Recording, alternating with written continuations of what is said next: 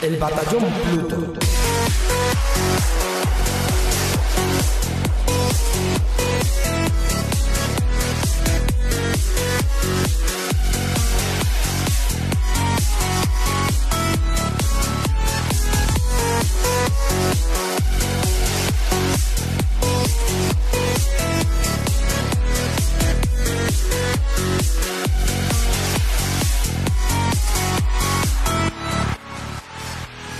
Bienvenidos una semana más al Batallón Pluto, el programa sobre videojuegos más escuchado en Alexandria y el preferido de los bichos Buri.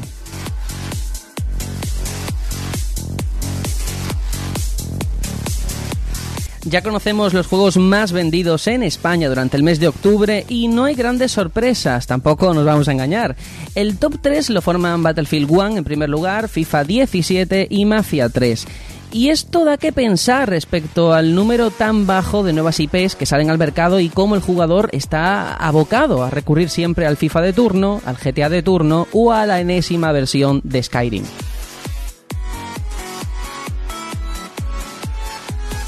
Es como si esta generación nunca acabara de despegar y las compañías tuvieran miedo de, arriesgar más dinero de la cuenta en nuevas marcas que a lo mejor pues no pueden cumplir o las expectativas económicas que tiene detrás. Y tampoco creo que esto sea bueno para la industria, pero eso sí, es verdad que poco podemos hacer salvo apoyar a los lanzamientos pequeños y de los llamados indies, que al final son los que algún día van a relevar a los títulos actuales.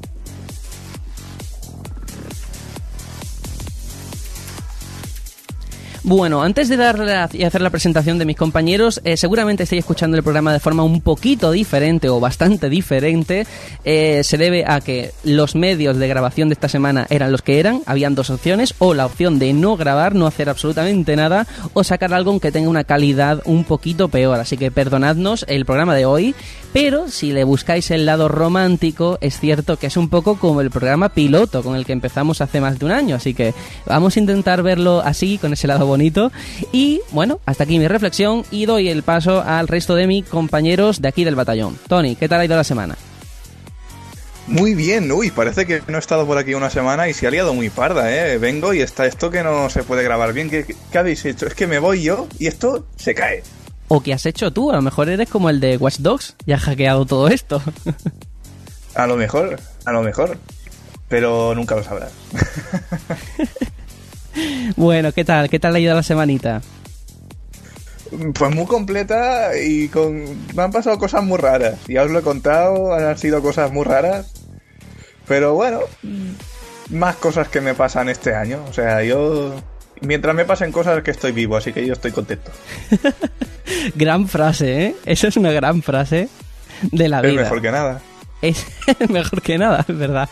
Ya veréis que yo creo que a final de año tenemos que hacer como una recopilación de las grandes frases que se han dicho en este programa, porque merecería mucho la pena.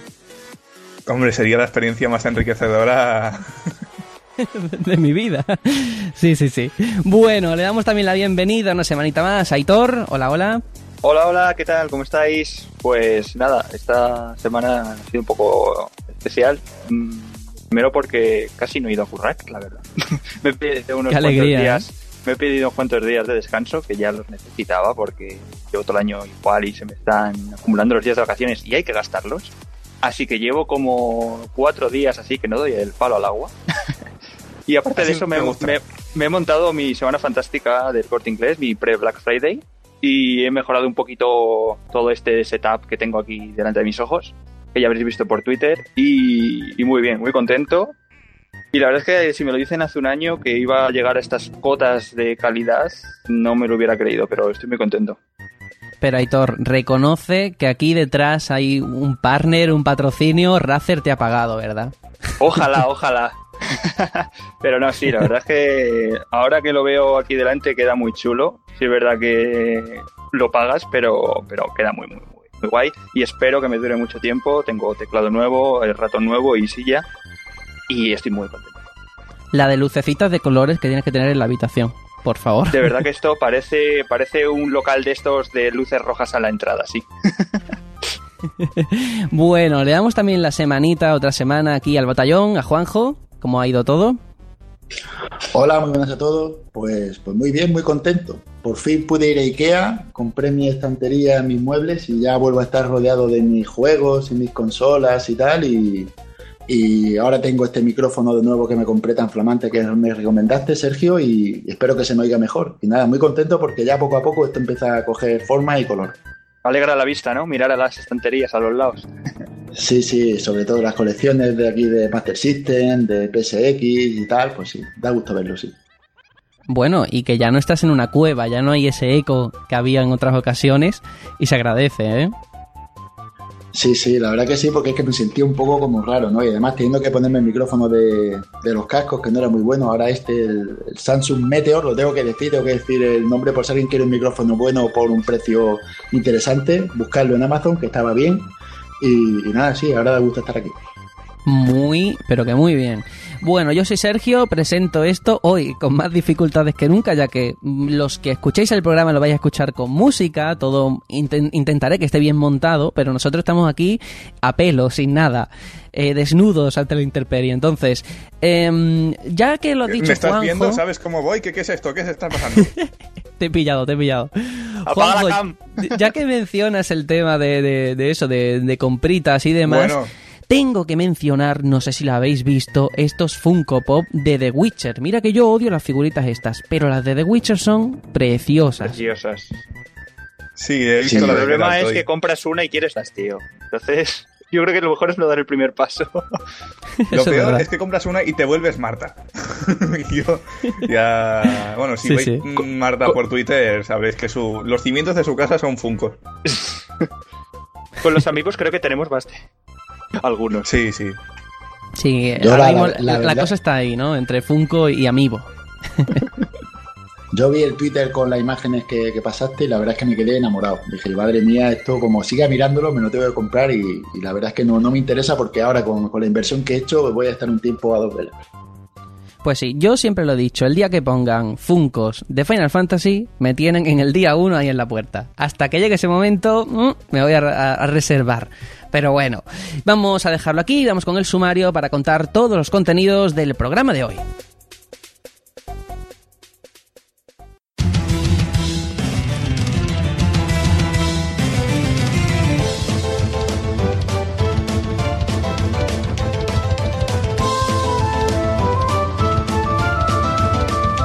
Ya está a la venta Nintendo Classic Mini NES y ya está prácticamente agotada de todos los comercios. Y esto no sería un problema si no fuera porque la especulación ha hecho que muchas personas estén vendiendo la consola por el triple de su valor.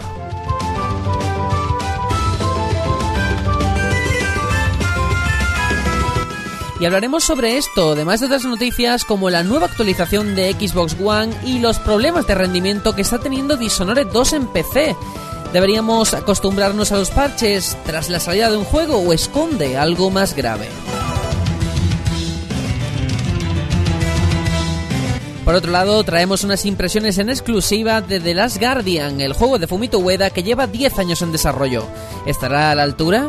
Y además, prestad atención al debate sobre el cese de la producción de Wii U en la que una vez más enfrentamos posturas sobre cómo afectará la noticia a Nintendo.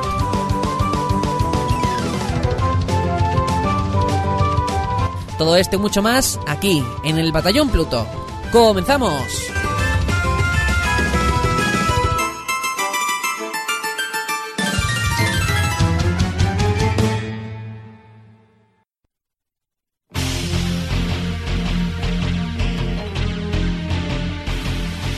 Bueno, y como cada semana vamos a hablar de el a qué hemos, a qué hemos estado jugando esta semana, a qué juego le hemos dedicado nuestras horas de vicio. Y esta semana voy a hacer como la última que estuvo Tony. Últimamente, cada vez que estás aquí, Tony, te quito el turno de palabra. Yo lo siento mucho. Bueno, Pero- da igual. Aquí nos, nos odiamos entre nosotros, esto lo sabe todo el mundo ya. Hemos hecho guerras Sí, sí, campales, sí. Pero, pero hay que disimularlo un poco. Pues sí, voy a empezar yo porque traigo una novedad, ultra novedad, y creo que merece mucho la pena mencionarla antes de que se me olvide lo que sea. Y es The Last Guardian. La semana pasada estuve en las oficinas de Sony probando el último código, la última versión del juego antes de que llegue el 7 de diciembre. Y yo tenía mucho miedo, porque como todos los que estamos aquí, yo he leído un montón de impresiones, he leído un montón de cosas acerca de, bueno, que lo que se había mostrado hasta ahora es cierto que, bueno, había voces que decían, no, es que parece un juego como de Play 2, es que las animaciones son terribles, es que la cámara es un incordio. Y claro, cuando yo me enfrento a esta demo nueva, que no tiene nada que ver con las anteriores, digo, hostia, eh, ¿el retraso habrá servido de algo? ¿Habrán corregido todo esto? ¿O por el contrario seguimos igual?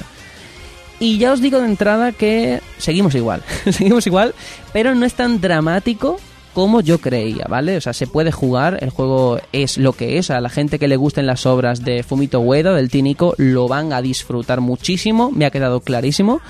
Y únicamente eso, no creo que sea un juego de masas, un juego para todo el mundo, no va a ser el vende consolas de las navidades, pero teniendo eso en cuenta creo que no habrá ningún problema. Bueno, em, lo que yo me encontré fue una fase que duraba unos 20 minutos en las alturas, todo así con exteriores enormes, muy diferente a lo que ya conocíamos de, de los interiores, ¿no? Que al principio del juego y demás. Y me ha gustado muchísimo, me ha gustado mucho más que las anteriores demos, porque aquí sí que se veía el toque plataformeo que va a tener el juego. El guiar al niño con el trico por diferentes zonas, ir avanzando, resolviendo puzzles. Y la verdad es que, de verdad, el juego es muy japonés. Es muy japonés. O sea, te tiene que gustar el rollo este de una narrativa en la que casi no hay palabras es cierto que hay alguna, pero muy, muy, muy poca. Una música muy etérea que no destaca, pero tampoco está ahí por estar. Y en general eso, ¿no? Esa forma que tienen los estudios de hacer personajes como muy, muy para adentro, muy introspectivos, pero que a mí me encanta, porque tiene un rollo chill out zen que me parece fantástico. Y en esta ocasión había que avanzar, como digo, por unas torres, resolver como una especie como de, de, de móvil de cuna gigante, subiéndose, moviendo cosas y me gusta, me gusta. Pero ya os digo que Trico no responde siempre como a mí me hubiera encantado. O sea, tú llamas a Trico, llamas al bicho, pero va cuando quiere. O sea, no tiene prisa. Él dice ¿Es realista? Sí, eh, no, hombre, es realista. El Trico piensa, oye, que tú estás aquí a las 9 de la mañana en las oficinas de Sony, que dentro de dos horas tienes universidad. Me da igual, yo voy a ir cuando me dé la gana. Y, y es así. Y en ese sentido es muy natural. Pero es cierto que hay veces que es que mm, tiene un rollo así tan tranquilo que no sabes qué va a hacer el bicho. A lo mejor hay zonas que solamente puedes cruzar saltando encima de Trico, pero es que se tira como 5 minutos mm, tambaleándose, sin dar ese salto. Y eso es un. No sé si es un fallo, pero sí que es una cosa con la que vamos a tener que lidiar. Y luego, mm. pues. Hmm, no sé si quería que, comentarme que algo. Yo, que yo creo que, que esto es una excusa, bueno, una excusa, una razón, digamos, ¿no? Para que acompañe la historia y que al final cuando Trico muera, después digas, bueno, claro, es que no sabía, era como medio tonto y no sabía reconocer las órdenes, claro que ha, que ha muerto. Por eso ha muerto. Sí, porque va, va a morir. O sea, Eh, Yo creo que lo tenemos todo claro que este perro ¿Va a morir? raro va a morir. O sea, creo Pero te digo claro. otra cosa, ¿eh? Porque me da mucho coraje todo el mundo hablando de es que Trico, qué pena, no, no quiero jugar porque sé que se va a morir y es por no pasarlo mal. Pero yo reivindico el papel de ese niño, ¿eh? El niño se pega unas hostias en la demo que he probado que, que yo parecía Lara Croft, ¿eh? Increíble. Uy, te lo juro. son palabras mayo- mayores, pero muy mayores. ¿eh? Sí, sí, sí, pero tal y como te lo cuento, el niño tirándose por un precipicio a punto de, de, de ennucarse, sea, cosas terribles que yo digo, oye, nadie piensa en los niños como en los Simpsons. Tal Nadie va cual. a pensar en los niños. Pero bueno, en general, a ver, me ha gustado porque lo he visto mucho más vertiginoso que la demo del E3 y del Tokyo Game Show, que era demasiado de dar vueltas por el mismo escenario. Aquí había cosas como que se caían al vacío y tenías que ir saltando y demás. Pero el control es terrible, de verdad. El, control no lo van a cambiar, eso es un hecho. Y para que os hagáis una idea de- del tío que ha estado ahí diseñándolo y no ha pensado en nuestras manos, ha puesto el triángulo para el salto y la X para agacharnos, cuando toda la vida de Dios ha sido al revés, tú saltas con la X. Total, ¿qué pasa? Que mueres una pila de veces por esa, esa tontería que tenemos ya instaurada en el cerebro y luego pues lo típico, el niño no anda, patina. Tú no puedes decir, bueno, voy a dar un paso pequeñito hacia adelante, no. El niño anda, pues eso, como si se estuviera meando, con las piernas así levantándose cada dos por tres, y, es muy, muy complicado. Entonces, yo como juego de plataformas veo un error de base que tenga tanta imprecisión a la hora de hacer un salto, a la hora de pegarte a la pared y que el niño no se caiga. Y eso sí que entiendo que eche para atrás. Pero, pero, pero. A mí la sensación que me ha quedado después de jugar este juego durante estos 20 minutos y la demo que probé de E3 es que a la gente que le guste los juegos de Ueda yo creo que puede ser el mejor, ¿eh? Porque es que transmite mucha ternura esa relación entre el niño y la bestia. Y de hecho había un detalle que no he encontrado nada, mira que, he buscado información y nadie me ha sabido decir nada al respecto, pero el- la bestia tiene clavado una especie de lanzas, ¿vale? Y tú puedes quitarle esas lanzas, pero no afecta en nada. Es en plan, por, vamos a ver, tú ves un bicho muriéndose o que lo está pasando mal, pues tú decides ayudarle, pero no influye en la partida. Entonces, no sé si es por empatizar más con el bicho o qué, pero me parece llamativo desde luego. Y nada, ¿Has, eso es... has dicho que has probado una demo en el E3? No, he probado la demo DL3. O sea, digamos que yo tenía un turno de 60 minutos, una hora, Sí. y este último fragmento duraba 20 minutos. Es decir, me quedaban otros 40 para irme a mi casa o para hacer lo que quisiera. Y yo les dije, oye, pues ponme la demo DL3 a ver si hay Ah. algún tipo de mejoría respecto a lo de ahora. Y no, o sea, se ve igual. Pero yo no entiendo a la gente que dice que los gráficos son como de Play 2. A ver, este juego Mm, mm, es de Play 3. O sea, se- no es de Play 4 Sí. ni es puntero, pero... Yo lo que diría es que es como coger un juego de Play 3, meterle las texturas a la altura de lo que puede Play 4, quizás no todo, e ir metiendo como pequeñas cositas, en plan para decir, oye, esto es Play 4, como la hierba, eh, como el- las plumas del bicho, no como pequeñitos plugins que son bastante potentes a la vista. Pienso yo. Ya, Puede ya le pasó algo parecido a Ueda con el, con el Shadow of the Colossus, ¿no? Que, que si tú lo ves en Play 2, veías que la máquina le costaba bastante tirar. 15 el- frames por segundo, tío, tiene pecado, o 20. Por eso digo que yo creo que es que en el tema de la optimización respecto a la máquina no, no lo hace tan bien como debería, pienso yo. Bueno, No, hay otros y- genios que también pero- son así, como los de From Software. Ya, pero vamos a ver, pero una cosa no quita la otra. Es decir, las animaciones son muy raras. El bicho, además, a nivel de diseño, no entiendo por qué parece como gótico. Es decir, le han puesto unos ojos negros que está como llorando sangre o algo. Que da muy mal rollo. No, no entiendo. Pero, salvando todo eso, yo lo que quiero, después de, este, de estas pequeñas impresiones, es que quede la idea de que el juego no está mal, ¿vale? O sea, que no es el desastre que yo esperaba encontrar o que la gente me había vendido. No, de verdad. Ese miedo que se vaya fuera. Ahora, si me dices que nunca he jugado un juego del Tinico, pues piénsatelo. Porque no sé si estará a la altura de, de Ico o de Shadow of the Colossus. Ahora, si tú eres fan y te gusta el estilo de este tío, yo creo que va a ser una, un buen juego, vaya. Pero los problemas que tiene el juego no que se deban a falta de tiempo, porque No, en ha 10 años tenido mucho. puede. No, no. Por eso. Sea, eh, los errores han sido más de, de- de diseño de planteamiento inicial ya. Sí, pero, pero además errores súper tontos. De hecho, las caídas. Por aquí, por ejemplo, estábamos en, en torres elevadas, ¿no? Si cuando tú te caes, te caes a cámara lenta. Pero a cámara lenta que tú dices, pero oye, muérete ya, que quiero volver a hacerme otra partida. O sea, son como cosas que, que el juego te intenta, te impone una forma de jugar que o la aceptas o, o te vas. Y eso es un, un problema de diseño bajo mi punto de vista. Yo, desde que has dicho que eh, los controles son los que son, yo de verdad que no entiendo a toda esta gente que intenta, cuando un botón es de salto, pues, joder, eh, intenta a- meterte dentro de lo que es convencional, ¿no? Pero no te pongas ahí a hacer cosas raras porque a la gente, pues a lo mejor no le gusta, ¿sabes? Sí, es que me parece muy raro porque no es un problema que tuviera yo personalmente, sino los compañeros de, prensa que tenía al lado, le pasaba lo mismo. Tenía que haber, o sea, había detrás nuestra uno de Sony diciendo, no, no, no, no, recordándonos continuamente, oye, que es que se salta con el triángulo, ¿eh? No lo olvides. y luego, eh, que no quiero que se me pase, es cierto que aquí, y eso sí que me parece algo positivo, aunque depende de la persona supongo, que no hay un objetivo marcado. Es decir, tú no sabes qué ruta tienes que tomar. No, no como en los juegos de hoy en día, que parece como que la cámara te apunta a un lado o se señala en rojo. Nada. Aquí no ves absolutamente nada. Entonces, es ir probando. En ese sentido me gusta, la verdad. Y eso, no sé qué más contaros. Yo, de verdad, lo mantengo en mi lista de, de juegos para las navidades. Porque creo De- que, que puede estar muy bien. De Goti, ¿no? De, de, Goti no creo, En honestamente. el podio, quizás. ¿No? En el podio quizás, sí, sí. Pero porque el GOTI este año viene fuerte, ¿eh? Ya, ya, es que Star Fox es muy fuerte. Es que Final Fantasy...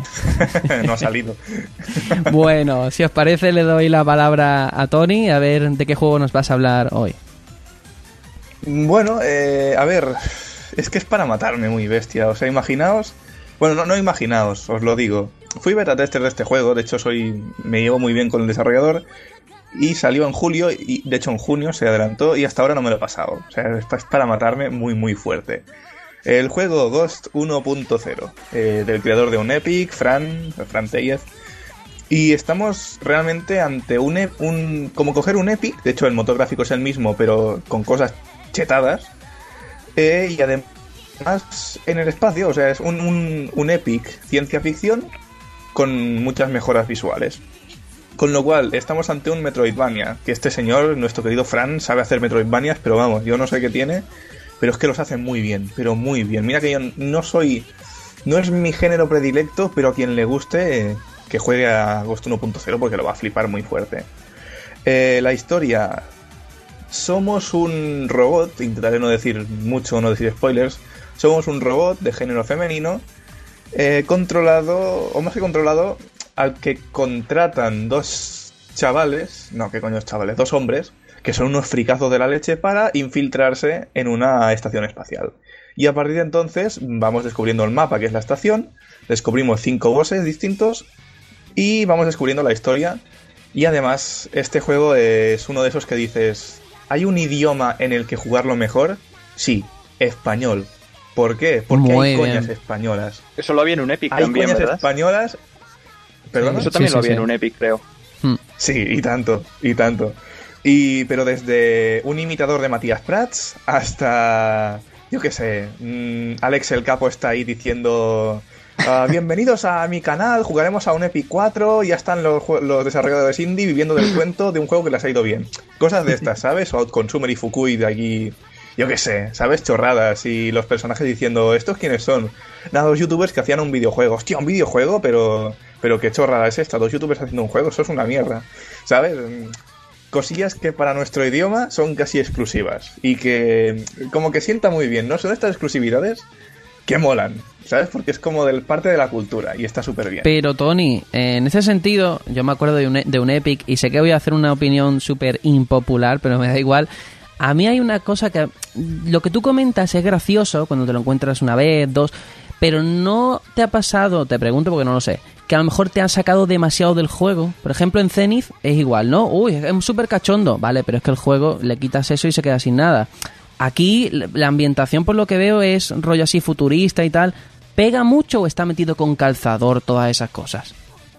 Eh, hablas si pega mucho el que las referencias o la sí los chistes las referencias el guion vaya sí sí sí realmente sí porque quieras que no como son los que la contratan a esta robot como son dos fricazos pues están con todo el tema de YouTube y de videojuegos y tal incluso se pronuncia la palabra Kojima casi al principio del juego con lo cual sí que está bien integrado. Y claro, es que en un Epic era distinto. Ya, esto lo habló un amigo mío con Frank, que también fue beta tester. Y le dijo, no, es que este lo he querido hacer un poco más serio, sin, renunciar a tanto cachondeo, pero un poco más serio, porque un Epic tú empezabas, ibas al inventario y el mechero, la descripción ponía, ha sido usado para encender muchos porros. ¿Sabes? O sea, Fran aquí se relajó. ya, ya. y sí, sí, no, la verdad, a mí me encanta. Pasa que es de estas cosas que dices, ¿Dentro de cinco años esto seguirá teniendo gracia? ¿Nos acordaremos de estas coñas? Matías Prat sí, porque ese tío es inmortal. Es como Jordi Hurtado, pero menos. Pero bueno, eh, vamos a seguir un poquito. Eh, estilo artístico. Aquí ya la cosa cambia. En un Epic fue Frank que hizo casi todo el trabajo de, de gráficos, menos los bosses y cosas grandes. Aquí no, aquí ha contratado a un grafista y madre mía, lo bien que trabaja ese hombre, ¿eh? De verdad. O sea, cuando veis la de cosas que ha hecho y lo bien que lo ha hecho y todo súper integrado, está súper bien. Lo único, lo único que hasta Fran lo ha, lo ha, dicho es el tema de las puertas. Cuando se abre una puerta en un Metroidvania, en cualquiera, ¿eh? No, no hace falta que sea en este, se abre la puerta y pasas. Pero aquí, como es una estación espacial, algo futurista, ha querido que tenga como, como la junta entre la pared y la puerta. Y esa junta, cuando la puerta está levantada, se ve. Y a veces no distingues si, ese, si eso es la junta o si es la puerta. Luego ya lo asimilas, pero al principio cuesta.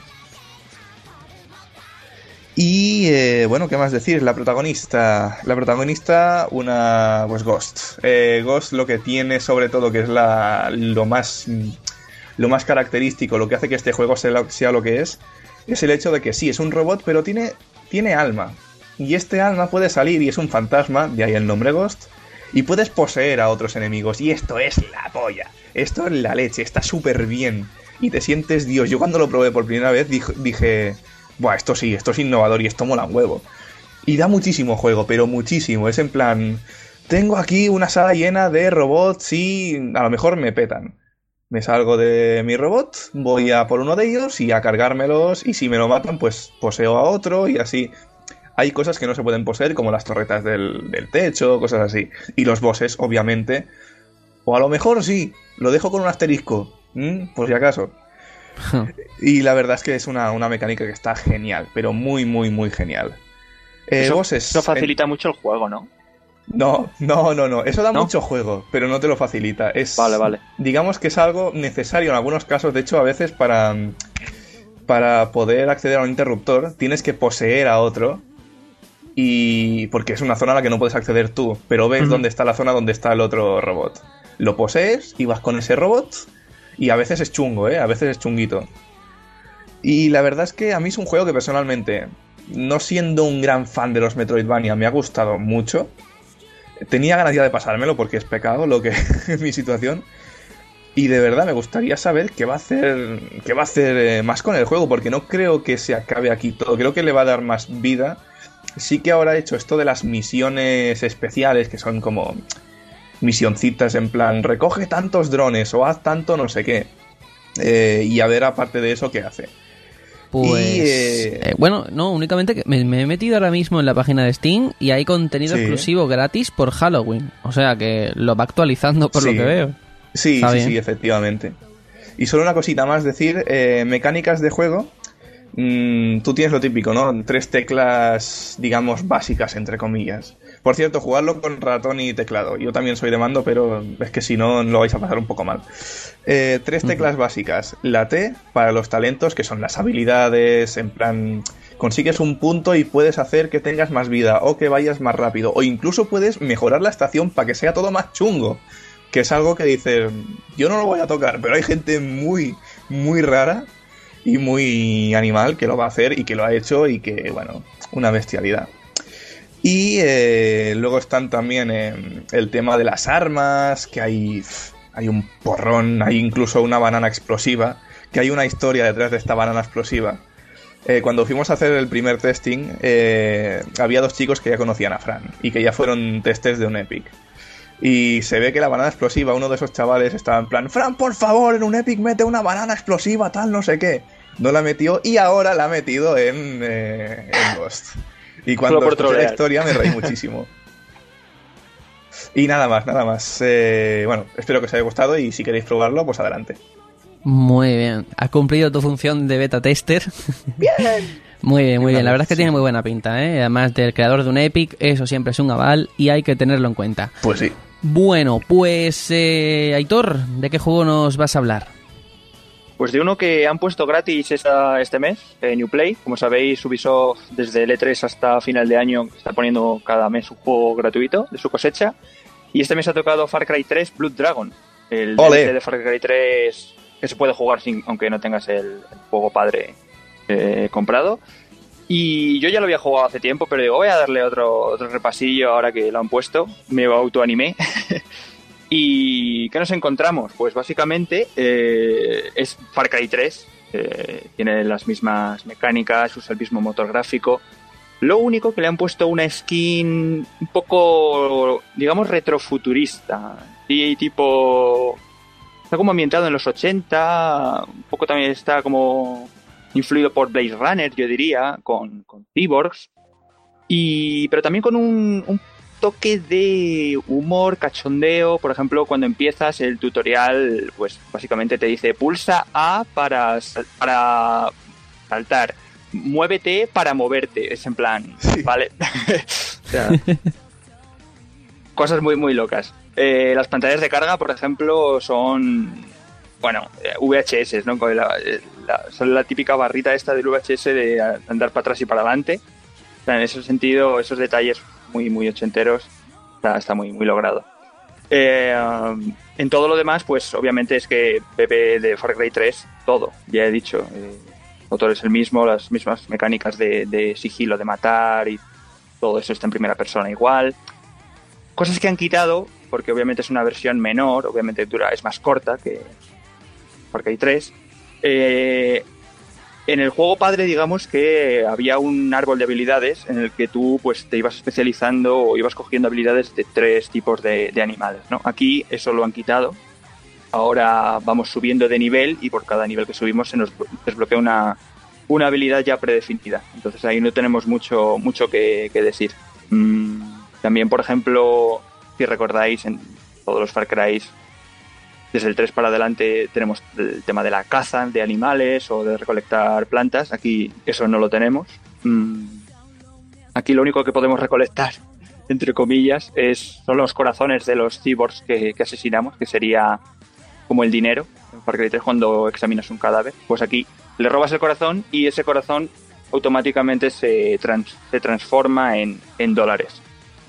Eh, una cosa que me ha llamado la atención y no, no lo recordaba era que el juego viene en español. que Tú lo puedes poner en español eh, tanto las voces como los subtítulos, pero el menú, el, eh, el HUD, objetivos de las misiones, que viene en inglés. Uh, Yo no ¿sí? sé, pero No yo no sé si es intencionado, o sea, puesto a posta o no.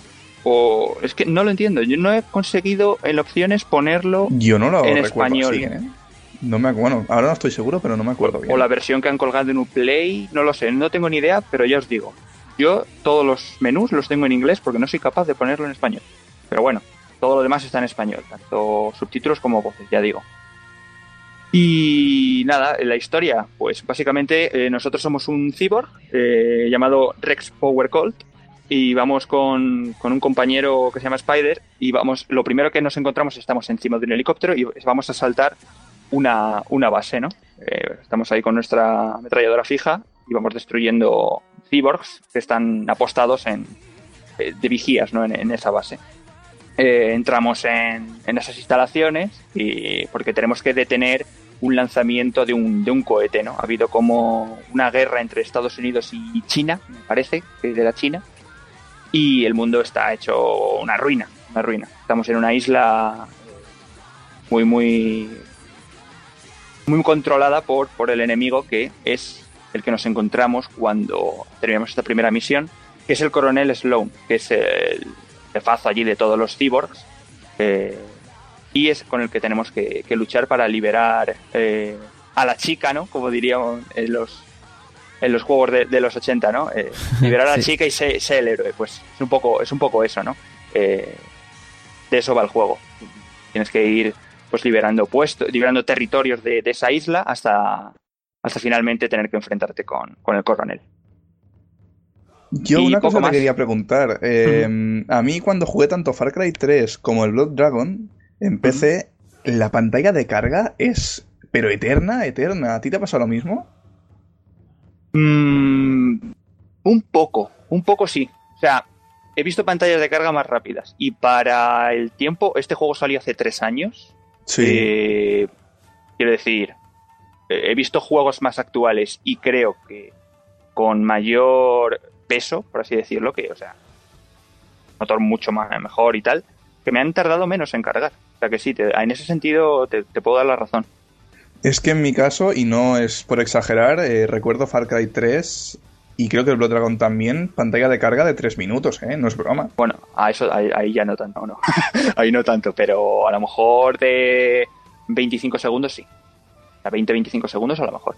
Y a nivel de, de calidad en general y duración, ¿tú entiendes que Ubisoft lo haya puesto gratis o nos la está colando de alguna forma? No, no, no, está perfecto, ¿eh? O sea, no nos esperemos la duración de Far Cry 3, obviamente, Sí, sí. No, no, no. pero no está mal, ¿eh? De duración. Quiero decir, ahora mismo no recuerdo cuánto tardé en Ah, pasar bueno. la otra vez, pero oye, quiero decir, es un mundo abierto, es un sandbox, con todo lo que ello conlleva, ¿no? Eh, puedes hacer mil movidas, eh, coleccionables, obviamente, y aparte de las misiones principales tienes unas cuantas secundarias. Que sí es verdad que aquí las misiones secundarias, pues ya más o menos os podéis intuir un poco de qué son, de rescatar tal y cual. O sea, en ese sentido, a lo mejor pierde ahí un poco. Pero lo que es la trama principal, mm, y siendo gratis, o sea, yo le daría un tiento si no, si no lo has probado todavía porque te va a dar unas orillas, ¿eh? unas buenas orillas. Muy bien. Pues estupendo, vamos a darle el turno de palabra a Juanjo. Hoy yo creo que esta semana ya no hay Dark Souls, ¿no? No, el, no, el ya- 4. Ojalá, ojalá. Bueno, no, esta semana he seguido jugando a Dark Souls porque no, no creo que deje de jugar nunca. Pero, pero bueno, esta semana voy a traer otro juego, voy a traer XCOM 2 en su versión para Play 4. Me he hecho con, con el juego. Que sí que es mejor la versión de PC y seguro que está mejor optimizada y tal y cual, pero bueno, lo, lo vi, no, no me pude resistir porque mi, mi gráfica no llega, así que, que me, lo, me lo pillé. Y, y nada, pues comentando un poquito, al meter el, juego en la consola, vi que lo primero que se me descargaba un parche de 400 megas y, bueno, tampoco era mucho, pero no me gustó, no me gusta que se descarguen parches de inicio, aunque todos los juegos lo hacen, lo hacen los Souls, lo hace cualquiera, pero bueno, lo comento por si a alguien le interesa.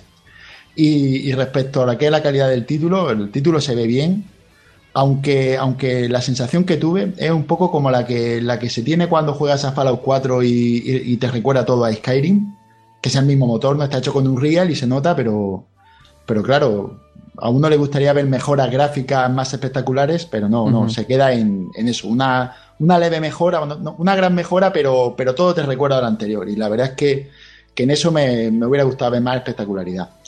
Y, y bueno, no voy a hablar de lo que de lo que va el juego, porque ya comenté el primer juego en, en un programa hace poco, en el 32 de esta segunda temporada. Así que si alguien quiere saber un poco de qué va o cómo se juega o tal, pues puede escuchar ese programa y ahí ya se informa un poco, porque básicamente es lo mismo, una continuación.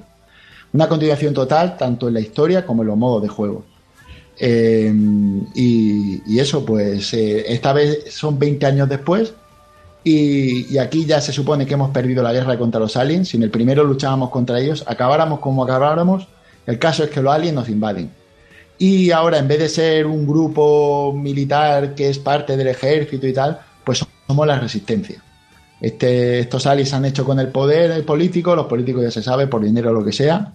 Y, entonces, pues nosotros trataremos de, de desenmascarar todo el entramado que hay, ¿no?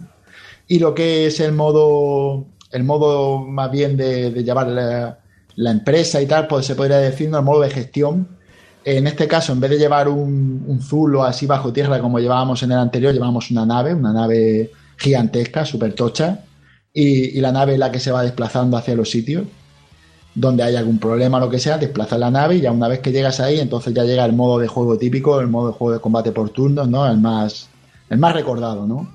Hmm. Y, y nada, en ese modo donde se encuentran las mayores diferencias, ¿no? En, en el manejo de personajes y tal, todo es igual. eh, el interfaz es bueno para consola, se maneja bien, igual que el que, que jugué con equipos 360. No es tan bueno como el de PC, obviamente, te- teclado y ratón para este perfecto, pero, pero se maneja bien, por lo menos para mí es intuitivo. Y, y hay mejoras así significativas como el, el modo de ocultación, que ahora cuando llegamos a una misión ni nos pueden dejar en algún sitio, nos dejan como si fuera una, una nave pequeña, nos dejan una zona y hasta que los enemigos no nos puedan ver, nosotros no interactuemos con ellos, en plan les atacamos o lo que sea, pues entonces estamos ocultos, no nos ven y, podemos tender una emboscada, llegar a los flancos y tal, un modo que te puede beneficiar, está bastante bien. Eh, y después hay algunas cositas que, también están mucho mejor, como por ejemplo que, tienes posibilidad de recuperar ítem de los enemigos que han caído, que eso no había en los anteriores juegos y ahora pues le da cierto toque de, de buscar del riesgo, ¿no? Cuando tú llegas a un sitio y ves que has matado a un enemigo y aunque esté cerca a otros, ves que tiene ítem por caer, te dan ganas de ir a por ellos, recolectarlos y tal, porque la verdad es que vienen muy bien. Y, después otras mejoras, eh, lo que no mejoras, sino interactuaciones distintas que no habían antes, pues ahora puedes piratear puertas, ordenadores, objetos, y eso pues te da, te da algo diferente y que te da cierto, cierto manejo. Es como que llevas una tablet y cuando te pones cerca de un objetivo, una puerta que está cerrada, la puedes piratear y tal, y tan, también mola.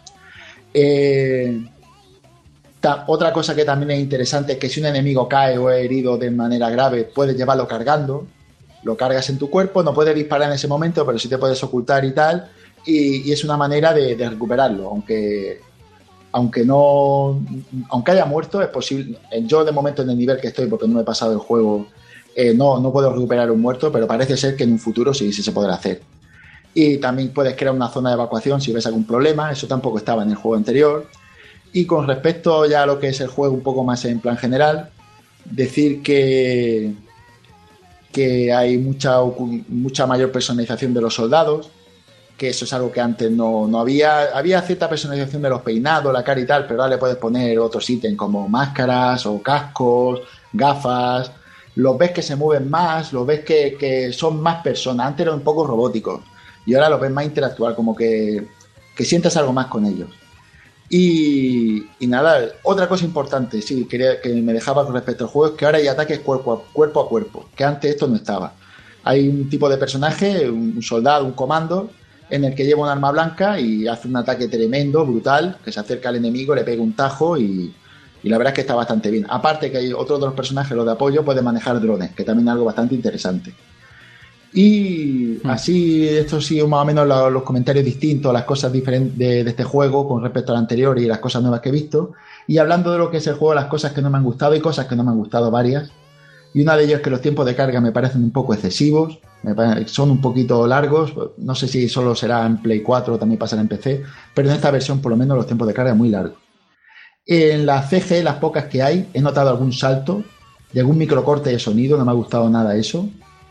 Y algo que sí que no me ha gustado nada, nada, nada, es la que hay bajadas graves de frames en los tiempos de carga anterior a la misión. De los tiempos de carga eh, están enmascarados así con, con escenas, eh, cuando, por ejemplo, cuando se está montando una nave o lo que sea, y son escenas con el motor de juego.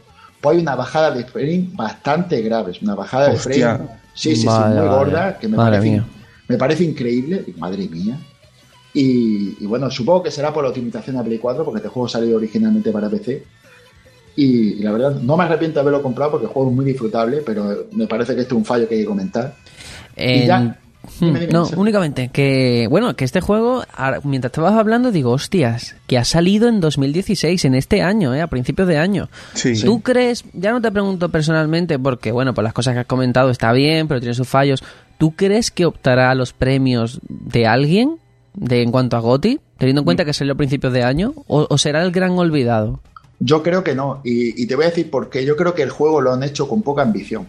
Mi percepción general ah, es que han hecho un juego continuista totalmente. Vieron que la fórmula del primer XCOM funcionaba y han continuado con el mismo tipo de juego. A mí me encanta, a mí este juego me gusta un montón porque me gusta la temática y el sistema de juego y tal pero admito de que el juego no le veo que hayan incluido cosas nuevas como para llamar y decir, hostia, vaya cambio, vaya... No es, yo qué sé, de lo que se pueda ver en una segunda parte en la que tenga ambición, en la que busque dar una vuelta de tuerca a la cosa. Me ha parecido continuista y creo que han pecado de ello.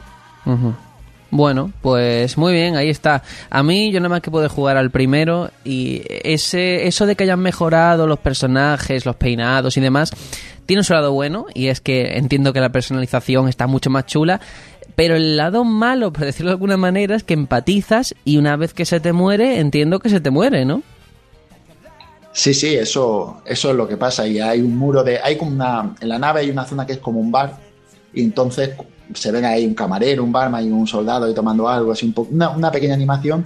Y una de las paredes es un muro con fotos y en las fotos salen las fotos de los soldados caídos. Y la verdad es que, cuando llevas mucho tiempo jugando sí que le coges cariño a alguno, ¿no? Siempre hay alguno que, te da suerte, ¿no? Y hostia, cuando se te muere que te da suerte, te dan ganas de cargar la partida, ¿no? No haces trampa, pero, pero ganas van. Claro. Bueno, pero tenemos que dejar aquí. Una vez que hayamos terminado con lo que hemos estado jugando, pasamos a la actualidad que va a ser cortita en esta ocasión, pero yo creo que trae mucha amiga y va a ser interesante.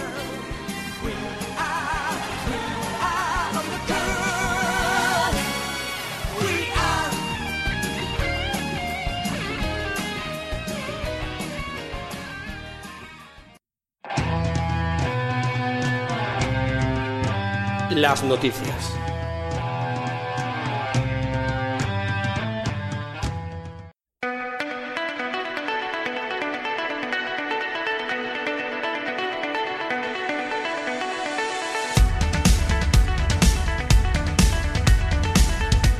Y la primera noticia que tenemos que comentar está relacionada con Nintendo, con su NES Mini, que se ha convertido en todo un fenómeno. Eh, la semana de su llegada a las tiendas ha sido una auténtica locura, era casi imposible hacer reserva y menos encontrarla en tiendas si no se había reservado con anterioridad. Y, por supuesto, cuando estas cosas ocurren, está el lado malo, y es que ha empezado la especulación. Aunque desde Twitter ya han dicho que para Navidades irán reponiendo más unidades y que todo esto sucede porque no esperaban tanta demanda, la realidad es que si hoy alguien quiere una NES Mini y no tiene reserva, solamente le queda pasar por eBay, por Wallapop y por estos sitios. Y ya digo que no es barato, ¿eh? La consola en eBay la he visto a un precio con envío y con todo que va de 120 euros a más de 200. O sea, multiplicando lo- los 60 euros que se supone que cuesta originalmente. El tema de la especulación está aquí. Yo no sé cómo habéis recibido esta noticia, si os lo esperabais o ha pillado por sorpresa. Estaba claro que esto iba a pasar. Sí. Pero muy claro, si pasó Sí, con los se amigos que acabaron. son muñequitos, pasa con esto seguro. Pues, pues yo no lo tenía tan claro, de verdad. No pensaba que, que lo iba a petar en ventas de esta manera. Yo desde que vi que se había agotado en todas las cadenas, incluso en Amazon, dije, aquí está. Aquí la gente ha comprado más de una y se ha puesto, está esperando el día de salida para ponerlas a la venta. Y así ha sido. Es que es de vergüenza, ¿eh? Yo os digo una cosa, yo sigo, yo Wallapop la tengo en el, la aplicación la tengo en el móvil, la tengo instalada porque, Mm. claro, si, si te gusta los retro, tienes que siempre estar echando un ojillo lo que hay por ahí, ¿no? Y, y aquí donde yo vivo, que es un- una ciudad pequeña, ¿no? Eh, Cartagena, una ciudad que está muy bien, es muy bonita y tal, pero es pequeñita.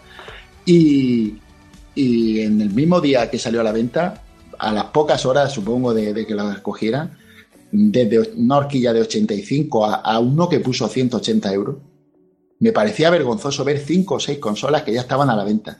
Me parecía, me parece, vamos, sí, algo pero Juanjo, horrendo. mm, te pregunto, ¿no puede ser que esto sea como con la Play 4 con PT que valía 500 dólares, una, una burrada, ¿no? Eh, pero una cosa es que tú lo pongas a ese precio y otra es que alguien lo compre. ¿Tú crees que alguien la ha comprado por ese Sí. precio? ¿Sí? Seguro. Alguno habrá, seguro. Alguien habrá. Yo no sé si la habrá, habrán sí. comprado. No sé. Lo que me parece penoso es que haya gente que viva de esto, porque realmente lo que se demuestra es que la demanda no es tal para el consumo. Es una demanda que está porque hay gente que la compra para venderla, porque seis personas como mínimo, más las que no sepa yo o que no la hayan puesto en Wallapop, en otro sitio, lo que sea, se han dedicado a comprarla para venderla.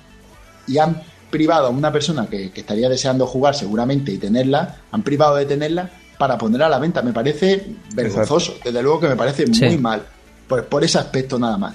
Entonces, claro, está claro de que es que aquí mm, la gente va a lo que va y después tenemos lo, tenemos lo que nos merecemos. Después si la gente va a game y no tiene su reserva a tiempo y tal, que no se queje a game, que se, que se queje a los Pero, especuladores. que son pero los ¿sabes que qué hacen pasa? esto. Que al final el karma, creo yo, que va a actuar. Es decir, ahora mismo habrán, com- igual que con los amigos, en su día se compraban 50 amigos de golpe para venderlos luego. Los pero ¿qué pasa? Aumenta la producción y esa gente se va a comer sus amigos, se van a comer su Nintendo Claro. NES Mini y no la van a vender. Y que se jodan. Yo y ya está. Pego un rayito de esperanza. Ayer cuando, cuando leí esta noticia, dije, pues voy a hacer voy a echar una miradilla en Wallapop. Y vi un montón de NES Mini a 59,9, a 25 euros. Dije, voy a meterme. Y había un montonazo de mensajes de gente diciendo, por favor, concienciaos, que dentro de poco vais a tener más, no piquéis. Es- Este anuncio no es para venderosla, es para deciros, no piquéis, que se jodan, Sí. que se traguen sus 5 o 6 NES Minis que se han comprado. Hmm. Sí, Y- que este me pero repone es- stock. Sí, sí, pero en cuanto eso sí, también tengo que decir, otra vez Nintendo que se le vuelve a pillar los dedos de la mano. Ya le pasó con la primera tanda de amigos y otra vez que no ha sido visionaria con, con el stock, ¿eh? Yo no Y sé, ¿lo hacen Wii, ¿eh? aposta o qué? Pero si esto viene de lejos, yo me acuerdo de la época de Wii, esas navidades era imposible encontrar una consola, ¿eh? O sea que entiendo que se quieran curar en salud y no producir más de las que van a vender. Mm. Pero no mira, sé. mira Wii U, por ejemplo. Claro, pero tiene que haber un estudio de mercado, alguien que diga, oye, pues, pues va a interesar, ¿no? No sé, no tengo ni idea. Yo, yo a mí el problema es la gente, a mí me enerva. Mira, yo voy a contar un caso sin parecido que me pasó a mí con el, con el Fire Emblem Fates, la edición esta especial que hubo, no sé si os acordáis hace poco que salió, que también hubo Sí, algunas madre mía, que se montó. Bueno, os voy a contar lo que me pasó. Yo ese, ese un, un día de estos que estaba a la venta, fui a MediaMarkt y me encontré allí que estaba el juego. Y estaba la, la versión esta, ¿no? Y, y yo me, me gustaba y tal. Y habían dos para comprar. Y me compré la mía y compré otra para un amigo mío. Y le pregunté a mi amigo que cuando la, la compré porque pensaba que la quería. Y me dijo que no la quería. Que, que no tenía dinero, tal. La versión, el, el juego valía 80 pavos. Y yo cuando vi que me lo iba a comer, pues cogí, me fui a mi perfil de eBay y lo puse a la venta en subasta por 80 euros. Lo que se pagó de más por el juego, no lo pedí yo, lo dio la gente. Quiero decir, yo no especulé con el juego. Y me parece que eso es lo. Sí, sí. Me parece una manera. Yo entiendo a la gente que, que se compre dos, que te pasen estas cosas y que te las jale, o que te llegue tu cumpleaños y que te, y que te encuentres con dos juegos, con dos consolas de estas iguales. Coño, ¿qué hago con esta? Pues la vendo. Sí, pero no sea así, tío. Si tú sabes que vale 60 euros, pues ponle ese precio que te la van a comprar. O- y, y si alguien quiere pagar más, porque ya eso es la gente lo que quiera pagar. Pero no eres tú el que está haciendo el, el agravio. No sé si me comprendéis, que la gente, para mi gusto, muy mal, muy mal. Me parece fatal. Ya, pero eso, eso desgraciadamente es parte del ser humano. Que si puedes estafar a alguien, lo haces. O sea, yo es que lo he visto. eh, ¿Del viendo ser el humano otro día- o del español? Bueno, es- ya tanto no, No, no, qué humano. Cultura Yo creo que ser humano, Sí, ¿eh? ¿por Si te vas a eBay, no Sí. solo son las NES Mini de España, ¿eh? que la hay en Francia, en, en Italia, hay de varios sitios. Claro, no, no, pero si yo iba en el metro el otro día y había un, un chaval, pero feliz contándole a otro, pues yo he puesto en el Wallapop unos auriculares que no funcionan y los he vendido, engañando a la persona.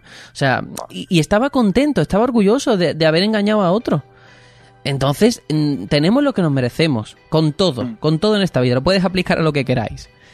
Y ya está, esa es la conclusión.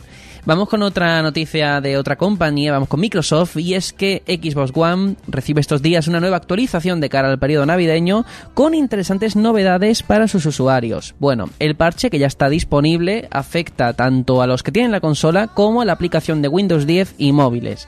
¿Y qué mejoras trae esta actualización? Pues bueno, Microsoft ha enfocado la nueva versión de este software al apartado social. ¿Esto qué significa? Han metido los clubs que tanta gente pedía, el poder crear grupos de conversaciones, eh, compartir partidas online o simplemente jugar con quien te dé la gana, eh, buscar grupos, por supuesto, emoticonos, logros ahora clasificados por su nivel de rareza. En fin, completita, completita. Eh, yo lo veo muy bien, pero no entiendo cómo hasta el día de hoy no existía la opción de los clubs. Que al fin y al cabo son lo- los grupos para jugar. Mm. Sí, sí, esto es como en Play.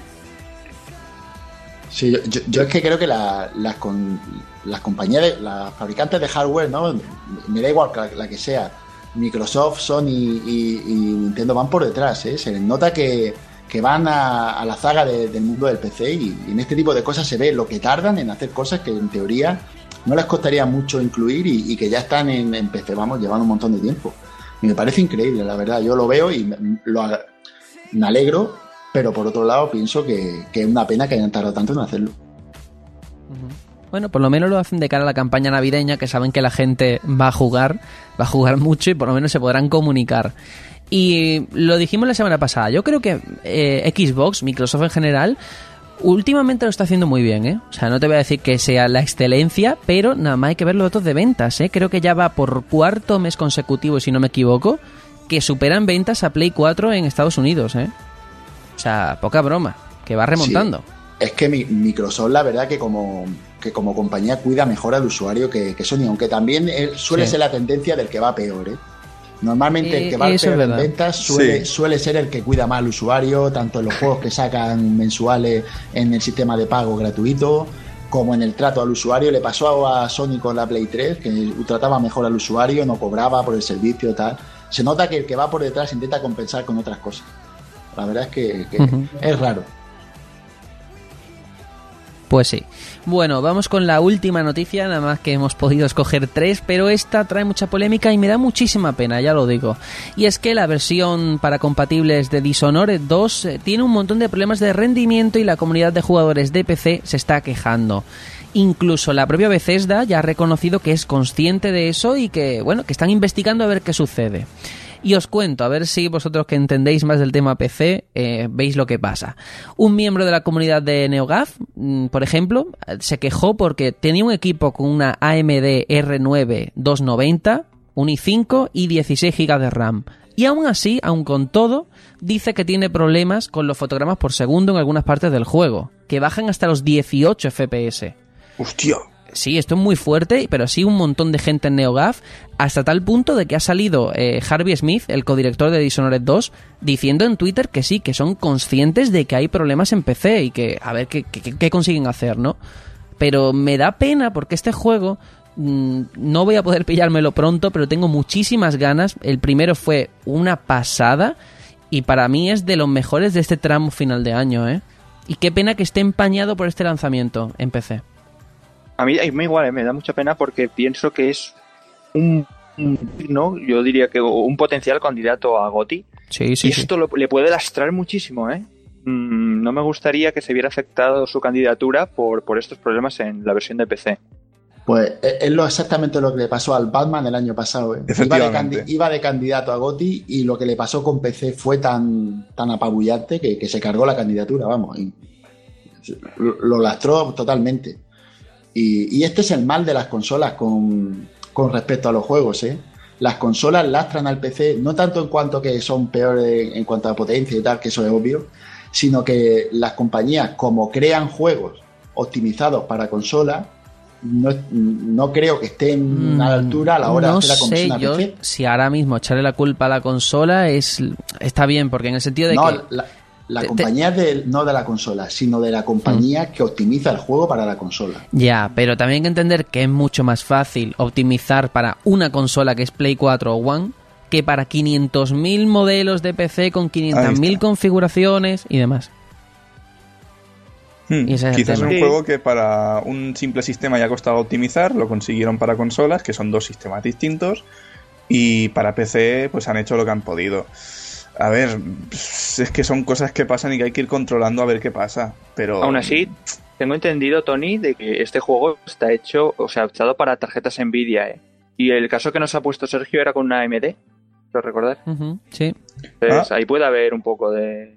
Sí, pero tampoco No, puede debería. ser. Debería Es ir que- peor, pero debería ir. Hay otro caso con una GTX 1080, ojo poca broma, ¿eh?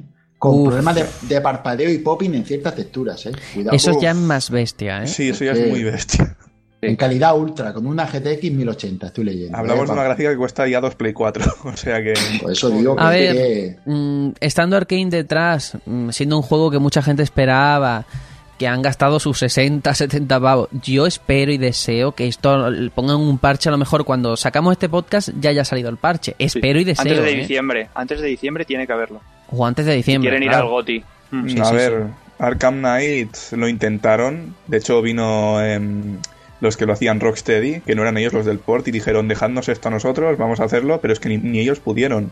Con lo cual, no esperéis tampoco de Dishonored 2 porque no se sabe. Bueno, pero. Que no sabemos qué pasará. Ya, Tenemos espero que no sea tan grave. vale, pero, pero hasta ahí. Oye, en ese caso, eh, porque Arkane o Bethesda ha salido a la prensa a decir que sí que es verdad, pero tampoco nos fiemos, o sea, los foros sabemos que hay mucho graphic war y hay mucho entendido que para él nunca van a ir bien los juegos, porque lo quiere en X manera y tal y cual y a él no le va. O sea, también démosle la credibilidad, la credibilidad a los foros que tienen que tener.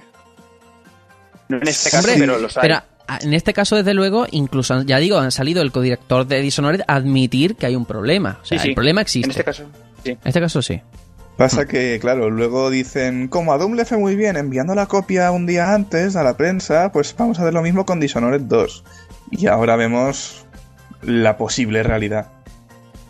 Sí, ese tema es muy delicado. Ah, amigo. Em, yo, yo es que creo que en este asunto podían hacer lo que hizo Rockstar con GTA V. Tú sacas la versión consola del juego y al tiempo, cuando lo tengas optimizado, cuando sea, pero vendes Claro. un producto de calidad. Pero Sí, no porque además- sí, pero. No, GTA y 5 que- en PC era más allá de un que Pero un port bien hay una hecho, cosa que hay que tener en cuenta. Aquí hay una cosa que hay que tener en cuenta y es que el jugador de PC, posiblemente si está esperando ese juego, le da igual que salga el de consolante porque va a seguir esperando a pillarse su versión de PC. Sí. Pasó con GTA, pasará con Final Fantasy XV y es así. Porque tú quieres jugar de una determinada forma, ¿no? A lo mejor a 60 FPS, a 4K, lo que te dé la gana. Y entonces, en ese sentido, sí que es un público muy fiel y hay que mimarlo más, creo yo. Así que nada. Bueno, pero lo también tenemos es que... un público que da mucho menos dinero que el de las consolas. Ya, Están ese los- la- las otro. Es otro aspecto que hay que tener en cuenta. Lo tenemos que dejar aquí, vamos a escuchar un momentito la cuña para que podáis poneros en contacto con nosotros o cualquier cosa que nos queráis decir y seguimos con un debate muy interesante y muy apasionante sobre Wii U.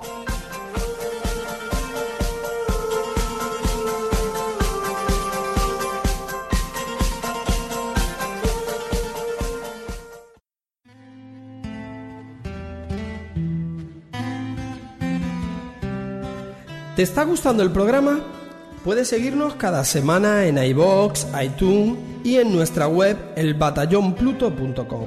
Y recuerda que puedes mandarnos un mensaje a nuestra cuenta de Twitter, arroba el batallón Pluto, a la página de Facebook o al correo info arroba elbatallonpluto.com. Leeremos todos los mensajes y si enviáis algún audio, aparecerá en el próximo programa. Únete y sé parte de este batallón.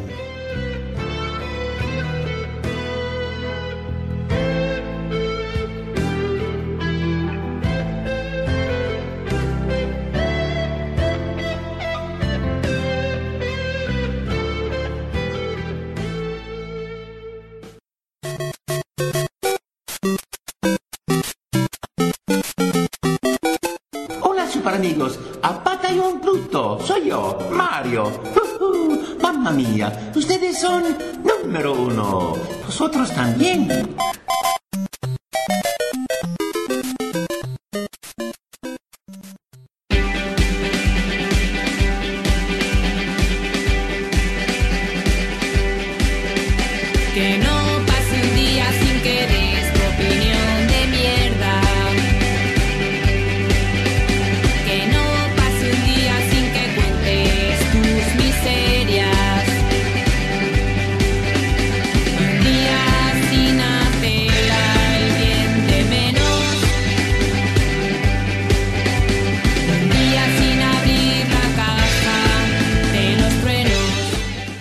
Estamos de nuevo en la opinión de mierda una semanita más y esta vez con un debate muy interesante, muy apasionante como he dicho antes, pero antes, antes de nada, quiero por favor eh, repasar los resultados de la semana pasada de ese debate que planteamos sobre si debería revalorizarse el precio de los juegos con el tiempo. Recordemos, eh, Juanjo, tú pensabas, tú estabas a mitad, ¿no? No sabías muy bien. Sí, yo, yo repartí para los dos lados. Vale, vale. Aitor no, Aitor sí que lo tenía más claro y pensaba que, que sí, que hay que revalorizarse y yo que no. Y el resultado ha sido un 43% eh, ha votado que depende de cada caso. O sea, no todos los juegos hay que valorarlos de la misma forma. Estoy de acuerdo. Un, un 40%, es decir, muy poquito, que no, que no se debería revalorizar, que debería bajar el precio de los juegos. Y un 17% que sí, como en otras artes. Así que en este caso, Aitor, lo siento, has perdido. No pasa nada, no siempre se puede ganar en esta vida. Y ahora, si os parece, vamos con el tema de esta semana, también muy candente y muy polémico. Al principio, de hecho, cuando lo planteamos fuera de micro, decíamos entre nosotros, va, aquí no va a haber debate, todos vamos a pensar igual. Y luego no ha sido así. Y el tema es el siguiente. ¿Es positivo el cese de la producción de Wii U? Ya que, vamos a ponernos en contexto, ya ha salido la noticia de que una vez que se acabe el stock no se van a fabricar más consolas. Este es el escenario de cara a Nintendo Switch. Entonces, Tony, ¿tú qué piensas? ¿Es positivo este cese o no? Las cosas no son blancas ni negras, son grises. A ver, como usuario esto es una putada, porque me están diciendo que, que adiós al apoyo de Wii U, cómo se van a hacer más juegos si no se van a hacer ni más consolas. Con lo cual eh, me jode como usuario, pero es que por otra parte lo entiendo. Lo entiendo, pero no del todo. A ver, entiendo que si no de pasta, hagan, yo qué sé, reducir la producción o... Tony, me tienes que dar un titular. Todavía no entres en materia.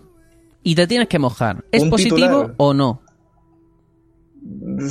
Para mí no, pero para ellos sí, Vale, vale. Nos quedamos con para ti el no y dime un porqué rapidito.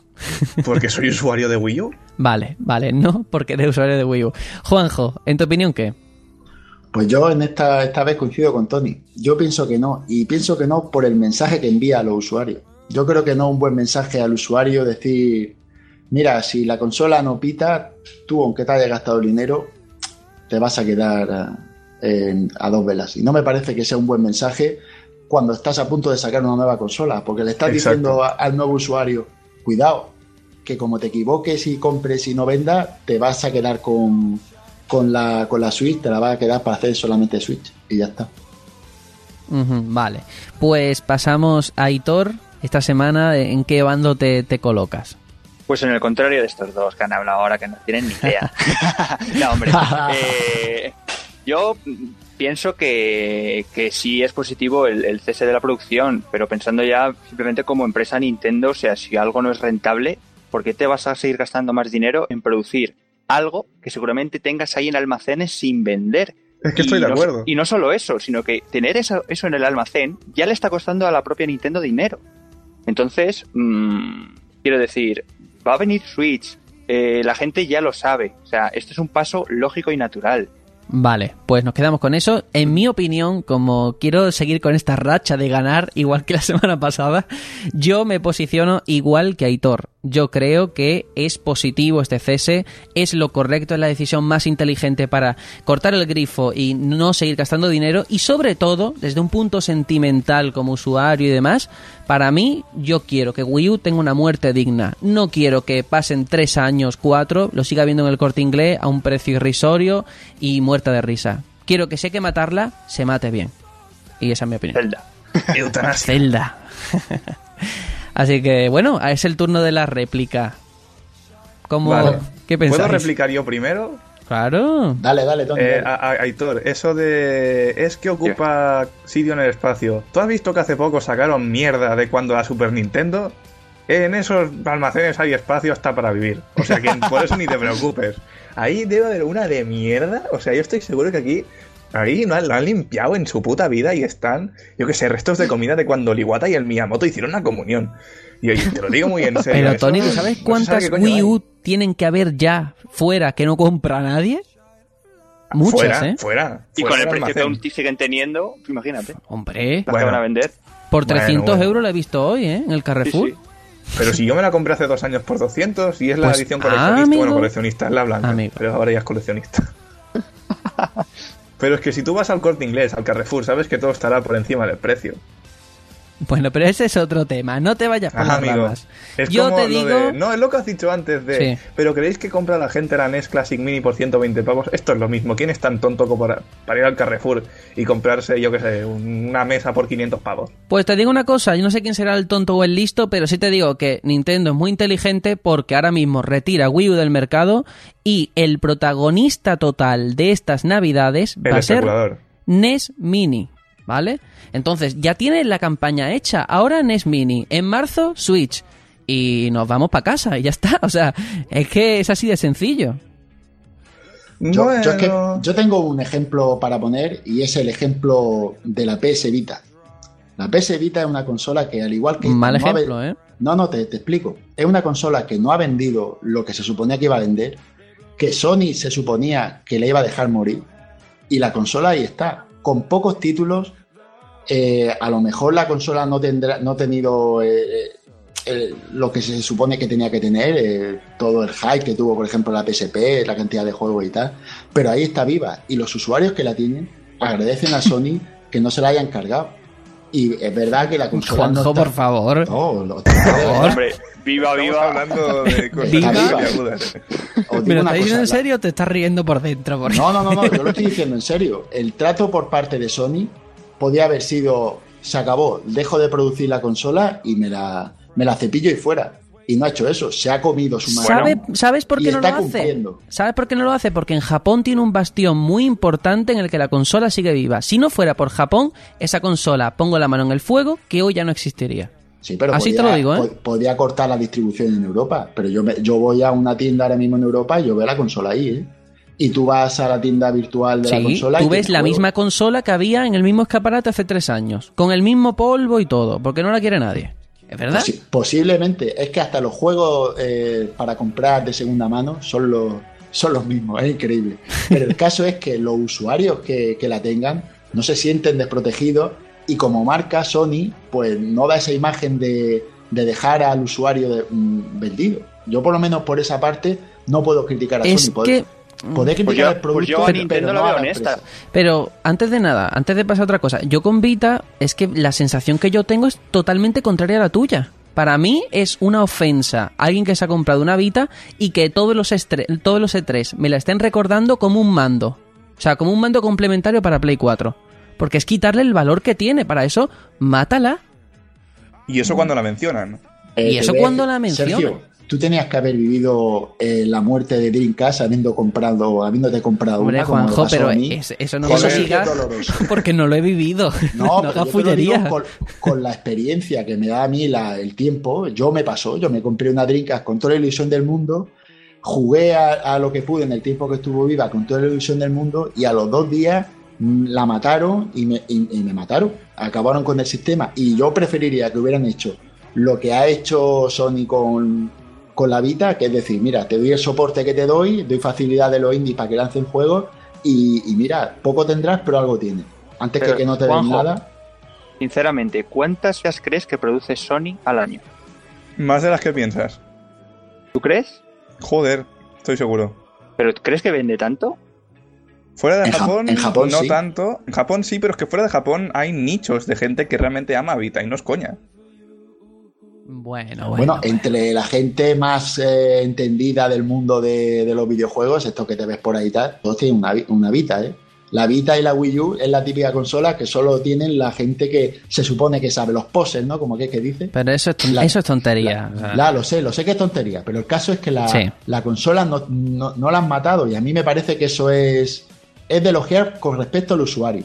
Bueno, Juanjo, yo voy... Bueno, no lo has matado porque no tiene sucesora tampoco. Claro, claro. claro. Hemos hablado más de Vita que de Wii U. me No, no, no, no, no, no. Por, voy, voy- por favor, voy a encaminar esto, ¿vale? Vamos a utilizar la memoria histórica, pero no con Sony, sino con Nintendo. Remontémonos a los tiempos de GameCube.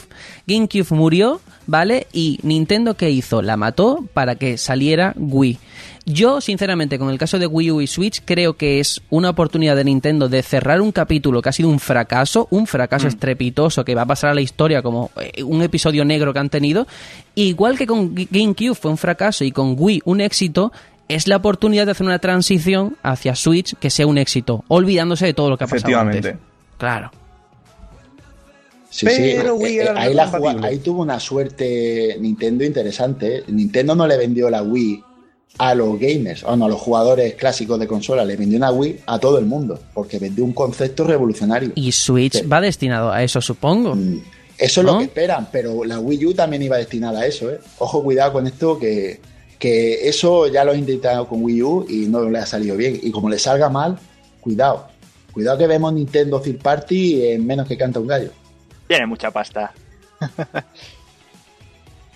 No sé, yo honestamente creo que Nintendo no tiene ningún problema y para ella no supone, vamos, ningún gasto ni nada cesar la producción porque ahí tiene los amigos, ahí tiene NES Mini, ahí tiene todo preparado para, para Switch, tiene 3DS con ese Animal Crossing Direct que salió hace poco.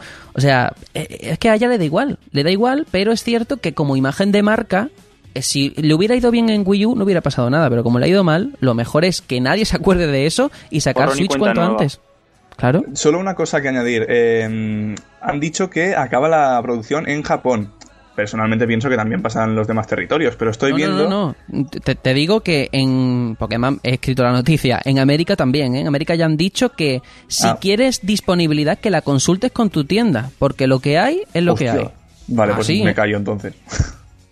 Bueno, es que estaba mirando y en Japón es donde... Los últimos registros son de 15 de octubre y en Japón es donde menos se ha vendido Wii U. Que es algo que me deja flipando. Y bueno, luego hay también... eh, en Japón hay una persona que ha comprado Xbox, Xbox 360. Una persona. Pobrecillo. Bueno, una, una cosa que le decir, aparte de lo que el debate, que me parece muy interesante, eh, los que queráis, y yo soy uno de ellos, el Wii, el juego de Zelda para la Wii U, reservadlo ya, ¿eh? Porque van a ser guantazos por ese juego. Van a volar, sí, sí. Yo lo pillo Hombre. para Wii U, eh, lo tengo muy claro. Y yo, y Iros yo. a Amazon, hacer la pre-reserva o lo que sea, porque ese juego va a ser el que se reserve. En la tienda no lo vas a ver. Yo tengo un amigo que lo tiene reservado desde hace ya como dos años y medio o tres. en game. Bueno, el tema este del, del acceso de la, de la producción es un hecho, está confirmado en Norteamérica, está confirmado en Japón y es lógico que ocurra también en Europa. Yo, honestamente, como veo que esta semana vais a perder, porque vais a perder, os recomiendo que os mentalicéis ya de cara a lo que está por venir.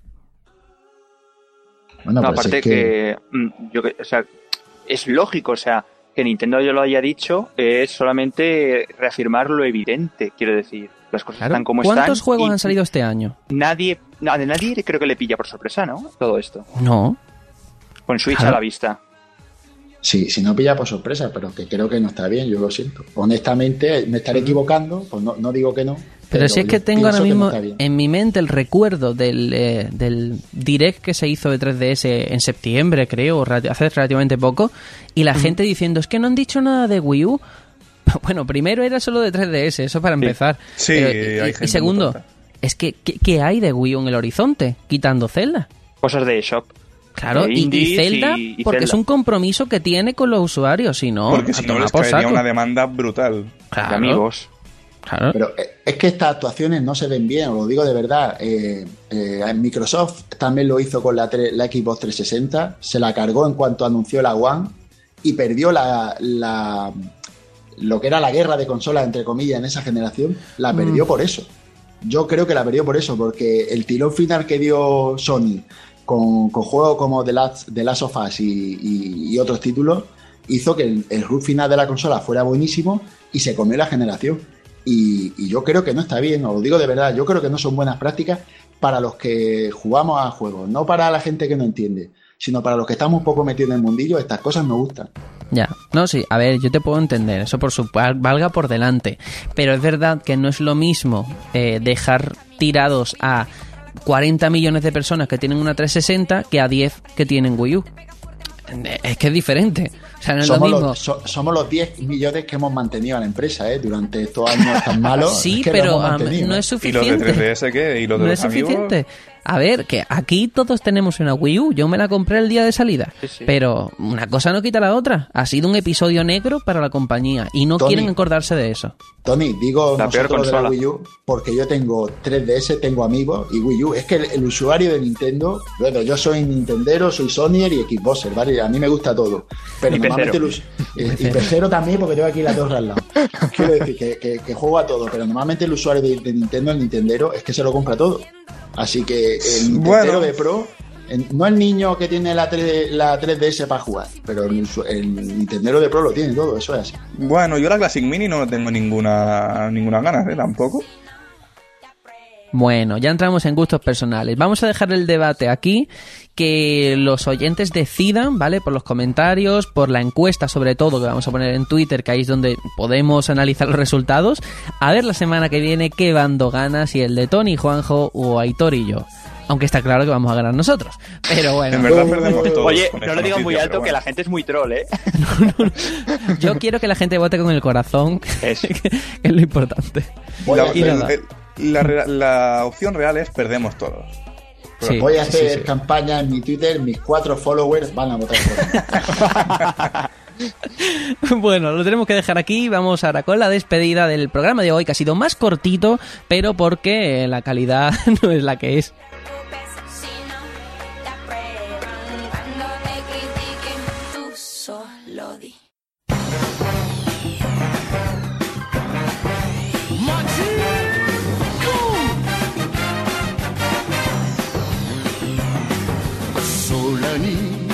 Bueno, llegamos al final del episodio de esta semana. Ya digo, ha sido más corto, más abreviado, no ha habido tantas noticias, pero porque como tampoco sé cómo luego se va a escuchar ni la edición que voy a poder meterle, mejor dejarlo aquí. Así que, Tony, ¿qué te, parece, qué te ha parecido en general el experimento de esta semana y, y todo? Me ha parecido que si esto no se está grabando, yo quiero ver tu cara. o sea, Y yo la tuya.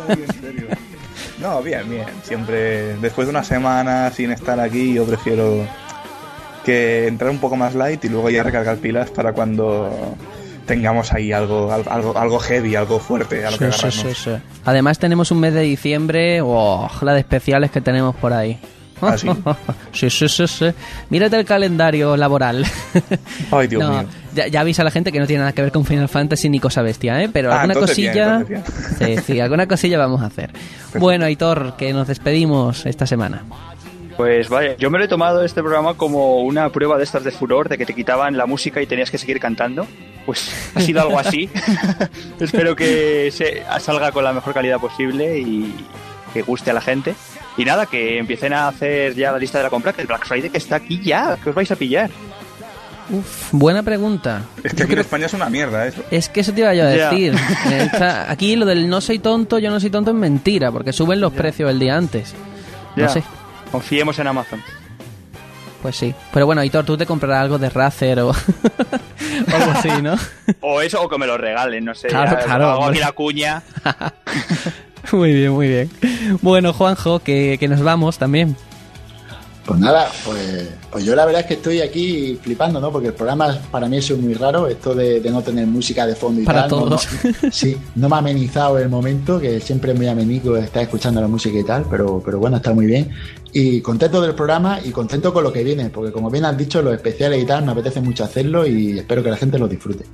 Sí, sí, sí, sí. Ahí tenemos un diciembre intensito, pero, pero guay. Bueno, antes de despedirnos, eh, quiero aprovechar y es que hay que agradecer infinitamente a esas personas que todas las semanas nos ponen algún comentario en iVoox, Guapos. están por Twitter retuiteándonos, tal. Buena gente. Y en este caso hemos recibido un comentario de Cloud Beo diciendo que nos saluda desde Galicia. Pues un saludo para ti y un placer que nos estés escuchando. Y trae también, también hemos recibido otro de Black Ten Row, hablando un poco del debate y demás, y le hemos contestado. Em, Antonio también, participando en el debate. Silen BR, que por cierto es muy interesante porque él nos ha aclarado en los comentarios de iVox el tema de los servidores alquilados de Battlefield, ¿eh? Y es que al parecer es algo necesario y que ya ocurre desde Battlefield 3, ¿eh? O sea que es un juego muy competitivo, hay muchos equipos profesionales, pero que siempre hay hackers. Y que la única forma de, de- de acabar con eso es, es pagando. Yo- Desgraciadamente. yo ¿Puedo hacer una aclaración con eso? Sí, sí. Yo eso lo entiendo en PC, pero no entiendo, no, no me imagino un profesional jugando en, en PS4 o en Xbox One. Es lo único que, que, que me parece que no hace bien la, la empresa con respecto a, ser- a, a dar los servidores. Lo entiendo en PC perfectamente porque los profesionales juegan en PC, pero en PS4 y Xbox One no creo que, que los profesionales se dediquen a ello. Muy bien, pues la verdad es que sí, es una cosita rara. Yo ya digo, no tenía ni idea de Battlefield, no he jugado esta saga casi nunca. Así que gracias por el comentario y gracias a Vic, al legendario Vic, porque nos ha puesto un tochaco de, de post, pero de verdad que se lo agradecemos, comentando cada cosita del programa. Y bueno, te hemos intenta- intentado contestar en los comentarios porque es muy largo para leerlo aquí, pero que es un placer que nos escuches y, y tenerte ahí al otro lado. Así que nada, esta semana ya ha llegado a su fin, nos despedimos, la semana que viene volveremos, esperemos que con una calidad decente y con contenidos muy chulos, como siempre. Nos vemos, adiós. Chao, chao.